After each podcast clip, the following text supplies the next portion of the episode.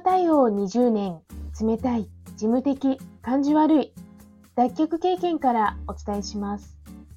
話し方、印象改善アドバイザー、久美です。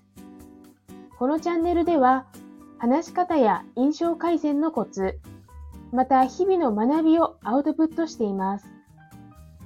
今日のテーマは、無意識に敵を作ってしまう習慣です。無意識な習慣が周りに敵を作ってしまう、そんな事例を2つご紹介します。1、挨拶をされても返さない。そんな人いるの？と思われたでしょうか実際いるんです。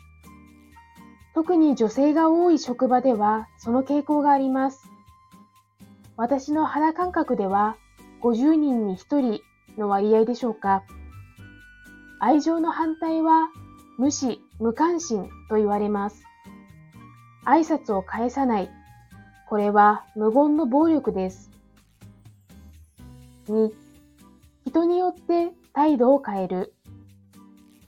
私が教わる立場だった時、ちょっと変わった質問をすると、変な人というレッテルを貼り、すれ違っても挨拶もしない上司がいました。私が移動し、今度は私の方が知識がある状況になった途端、急にすり寄ってくるような言動を見せました。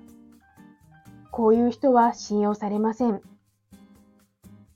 小学生にでもわかる当たり前のことを言います。自分がされて嫌なことはやめましょう。自分がされて嬉しいことをしましょう。それではまた。